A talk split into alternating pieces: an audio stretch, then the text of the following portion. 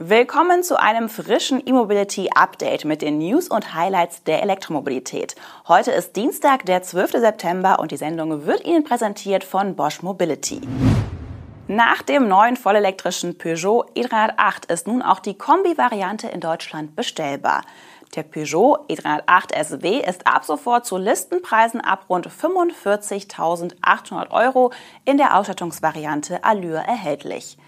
Damit ist der Kombi exakt 1000 Euro teurer als die seit Anfang Juli bestellbare Limousine.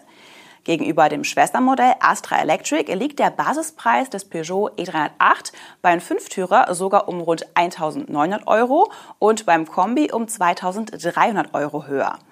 Den Basispreis der GT-Version des Peugeot e308 SW erwähnt Peugeot derzeit noch nicht. Die verbaute Technik des E308 SW ist unterdessen aus anderen neuen Stellantis-Modellen bekannt. Beim Elektromotor wechselt der Mutterkonzern auf ein 115 kW starkes Aggregat aus dem eigenen Joint Venture mit Nidec. Und der nötige Strom wird in einem neuen 54 Kilowattstunden großen Akku gespeichert. Die Batterie basiert nun auf NMC 811er Zellen und soll den Elektrokombi je nach Ausstattung bis zu 408 Kilometer weit fahren lassen. Das Platzangebot im Innen- und Kofferraum fällt beim Peugeot E308 SW übrigens etwas größer aus als im elektrischen Astra Kombi. Kommen wir zur Ausstattung. Beide Linien Allure und GT sind ab Werk in Avatar blau lackiert. Gegen Aufpreis stehen fünf weitere Farben zur Wahl. Im Allure gehören beheizbare Sitze, ein beheizbares Lenkrad, spezielle 18 Zoll Felgen und eine Wärmepumpe zum Serienumfang. Auch die Akku-Vorkonditionierung und ein dreiphasiges AC-Ladegerät mit 11 kW sind ohne Aufpreis an Bord. Im GT sind zusätzlich Matrix-LED-Scheinwerfer verbaut, sowie das iCockpit von Peugeot und eine Einparkhilfe vorne. Das Panorama-Schiebedach mit Jalousie ist optional nur im GT verfügbar. Wir sind gespannt, wie groß das Interesse am elektrischen Kombi sein wird. BMW wird wie bereits vor einigen Monaten durchgesickert 600 Millionen Pfund in die Produktion von Fahrzeugen der Marke Mini in Großbritannien investieren. Die Traditionsfabrik in Oxford soll in Kürze zwei neue vollelektrische Minimodelle und ab 2030 ausschließlich Elektroautos bauen. Wie BMW mitteilt, handelt es sich bei den beiden für Oxford bestimmten Stromern um den auf der IAA enthüllten Mini Cooper Dreitürer und den kompakten Crossover Mini Aceman. Beide sollen ab 2026 in Großbritannien vom Band laufen.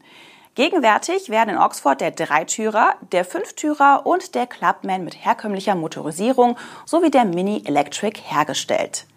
Ab 2024 wird das Werk die nächste Generation des Dreitürers und des Fünftürers mit Verbrennungsmotor sowie das neue Mini Cabrio produzieren. 2026 kommen die beiden genannten vollelektrischen Modelle hinzu. Das Mini-Werk in Oxford feiert in diesem Jahr sein 110-jähriges Bestehen und beschäftigt aktuell rund 4000 Mitarbeiter. Rund 80 Prozent der vor Ort hergestellten Fahrzeuge gehen in den Export. Den Mini Electric baut der Standort seit 2019. Er läuft dort auf einer Linie mit seinen Verbrenner-Pendants vom Band. Im Herbst 2022 hatte es zwischenzeitlich so ausgesehen, als hätte Mini vor, die Produktion von E-Autos in England in diesem Jahr komplett einzustellen. Diese Befürchtung hat sich nicht bewahrheitet. Allerdings fördert die britische Regierung nun den Umbau der Mini-Werke. In welcher Höhe bleibt aber unklar. We have been moving toward a mobility that is more sustainable, safer and exciting. With this ambition in mind, we must now take one more step together. Let's move toward a software defined mobility, where a car can be further developed over time, where the user is the center of attention.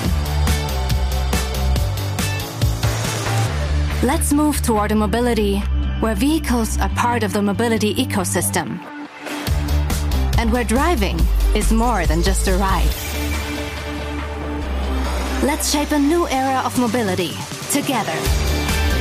Let's move like a Bosch.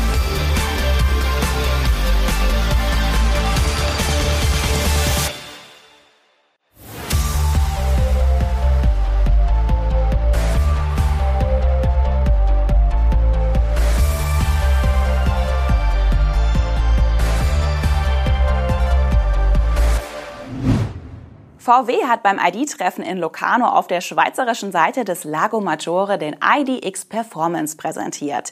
Das Showcar symbolisiert die Vision einer elektrischen Sportlimousine der gehobenen Mittelklasse. Als Basis dient der ID7 und die darunterliegende MEB-Plattform. Von der ID7-Limousine hat das unverkäufliche Modell den permanent erregten Synchronmotor an der Hinterachse geerbt. Diesen haben die Entwickler um einen Asynchronmotor an der Vorderachse ergänzt. So kommt der IDX Performance auf einen Output von satten 411 kW plus Boost-Funktion. Die Vorteile dieses Antriebstyps sind seine kurzzeitige Überlastfähigkeit sowie seine besonders geringen Schleppverluste, kommentiert Volkswagen die Entwicklung. Daher eignet sich dieser Motortyp optimal, um kurzzeitig mehr Leistung in einem Boost-Modus bereitzustellen. Die Steuerung des Antriebsmoments übernimmt dabei ein Fahrdynamikmanager, der im IDX Performance auch die Arbeitsweise der Hinterachs-Quersperre steuert. Geregelt wird die Funktion über ein separates Display in der Mittelkonsole. Weitere Leistungsdaten sind aus dem ID7 bekannt. So kommt bei der Performance-Limousine der von Volkswagen bekannte 77 Kilowattstunden Akku zum Einsatz. Dieser kann mit bis zu 200 kW DC-Ladeleistung gefüllt werden. Eine Reichweitenprognose liefern die Wolfsburger nicht. Dafür werden die performanceorientierte Fahrwerksauslegung und die ausdrucksstarke Optik ins Rampenlicht gerückt. Designseitig fallen vor allem sportliche Akzente auf, darunter Frontsplitter, Heckdiffusor, eine um 80 mm verbreitete Spur und ein um 60 mm tiefer gelegtes Fahrwerk. Dieses soll mit besonders straffen Federn für ein besonders dynamisches Fahrgefühl sorgen.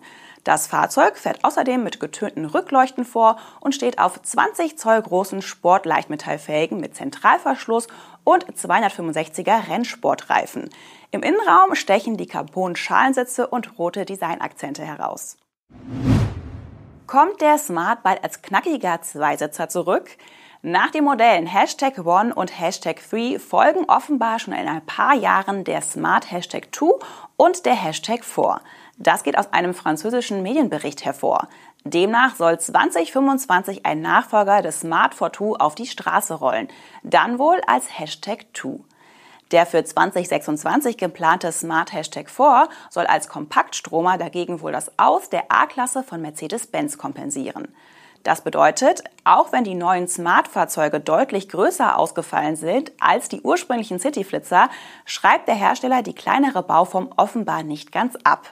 Der Hashtag 2 könnte wieder ein minimalistischer Zweisitzer werden. Auch wenn vermutlich nicht ganz ausgeschlossen werden kann, dass dieser hier und da ein paar Zentimeter länger ausfällt als das Original. Äußerlich könnte der Smart Hashtag 2 der im Jahr 2017 vorgestellten Studie Vision EQ for 2 ähneln. Die Produktion des jetzigen for 2 wird im kommenden Jahr eingestellt. Der Nachfolger soll dann nicht mehr in Europa, sondern in China produziert werden. Der chinesische Autokonzern Geely, der bekanntlich zu gleichen Teilen wie Mercedes-Benz an Smart beteiligt ist, vertreibt über seine Marke Geometry bereits den elektrischen Panda Mini. Dessen Plattform könnte der Smart mit zwei Sitzen vielleicht erben. Über den Hashtag 4 ist indes nur wenig bekannt. Er soll 2026 als sein viertes Modell im C-Segment antreten, gegen MG4, Renault Megane E-Tech und VW ID3. Da es immer weniger Elektroautos mit dem japanischen Ladesystem CHAdeMO auf dem Markt gibt, will der Ladenetzbetreiber Allego den Stecker künftig nicht mehr in seinen Säulen anbieten. Bestehende Ladestationen werden aber nicht ersetzt. Das Ende von Chademo geschehe nicht über Nacht, versichert der Betreiber in einer Mitteilung. Elektroautofahrende, die auf die entsprechende Infrastruktur angewiesen sind, würden also nicht stranden. Dennoch betont Allego, dass nur knapp 4% aller im Jahr 2021 verkauften E-Fahrzeuge überhaupt noch Chademo nutzten. Und diese Zahl wird voraussichtlich weiter sinken, so Allego. Während wir Chademo weiterhin unterstützen, wo es relevant ist, bleiben wir dem Aufbau eines zukunftsweisenden Ladenetzwerks verpflichtet, das der Mehrheit der heute auf der Straße befindlichen Elektrofahrzeuge gerecht wird, schreibt der Anbieter in seiner Mitteilung. Heißt, bestehende Ladesäulen behalten den Chademo-Stecker, aber neue Standorte werden nur noch mit dem Schnellladestandard CCS ausgestattet. Auch wenn Säulen an bestehenden Standorten ersetzt werden, fällt Chademo künftig weg. Das war's mit dem E-Mobility Update für heute. Die Sendung wurde Ihnen präsentiert von Bosch Mobility. Wir wünschen Ihnen einen fröhlichen Dienstag und sind schon morgen wieder für Sie auf Sendung. Machen Sie es gut.